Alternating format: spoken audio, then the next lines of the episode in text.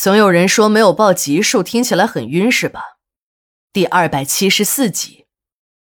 林大爷的儿子一看老妈被人撞了，这个家伙撞了人还要打人，这还得了？没有王法了，便冲了上去要和张勇拼命。张勇看有人来，也停下了脚。哎，你妈个老不死的，走路也不长眼睛！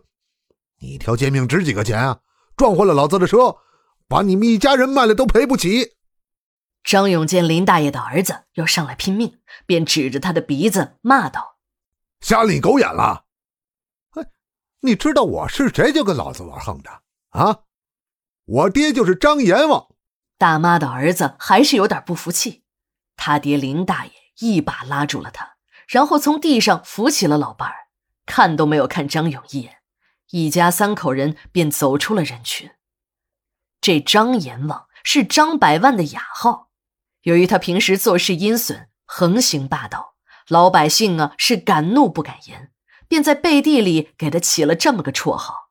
时间长了，连张百万本人也对这个称号不以为然了。但从他儿子张勇的嘴里说出来，还是第一次。张勇看着林大爷一家三口离开。又对着围观的人群骂着：“都他妈给我滚！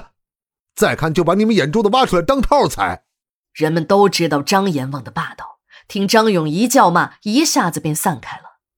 正在这时，已经走出了人群的林大爷突然回了下头：“做人别太绝，要有报应的。”当张勇抬起头看林大爷时，林大爷那像刀子一样的目光让他的心都跟着颤抖了一下。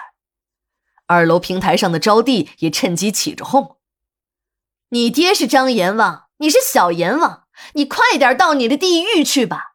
你们一家人都不得好死的。”招娣的话也正是围观群众想说而不敢说的话。听到有人说出了心里话，引得大家一阵哄堂大笑，紧接着就是一阵雨点般的谴责声。张勇一看势头不对，一头钻进了车子。像过街老鼠一样仓皇逃窜了。虽然事后林大爷一家并没有追究张勇的责任，但这件事儿还是被那记者给捅了出去，成了轰动一时的公众事件。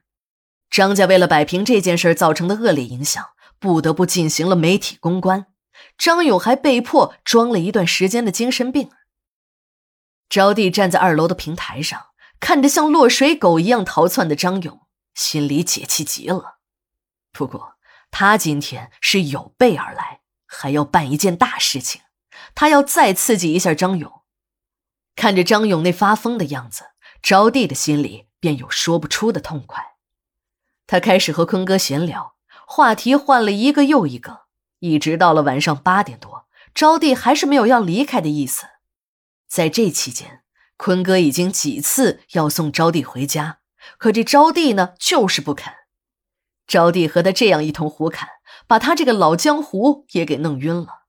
他想破了头也没想出来，招娣这葫芦里究竟卖的是什么药。又是两个小时过去了，招娣的兴头一点都没有减。看着已经有些倦意的坤哥，还当起了主人，到冰箱里取了两杯橙汁儿。这时的坤哥呀，嗓子都渴冒了烟儿。端起杯子一饮而尽，招娣看着坤哥喝完，脸上闪过了一丝得意的微笑。坤哥看到了招娣得意的笑容，这心里便明白了八九分。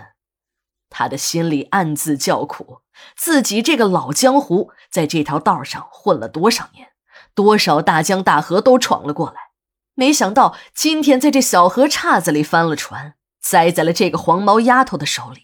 竟然被招娣下了药，可现在说什么都已经晚了。一番云雨下来，两个人都已经像刚从水里捞出来的一样。这时的坤哥整个人都虚脱了，药力也伴随着疯狂的发泄过了劲儿，而招娣呢，还依偎在坤哥的怀里，一脸意犹未尽的表情。这时的坤哥后悔极了。自己本来没有要害招娣的意思，也没有和招娣上床的意愿，可如今这一切都已经发生了。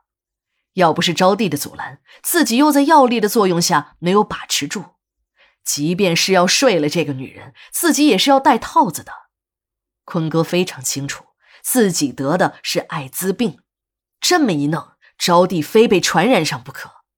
想到这里，他真想把这个情况马上告诉招娣，让她到卫生间去清洗一下，再到医院检查一下。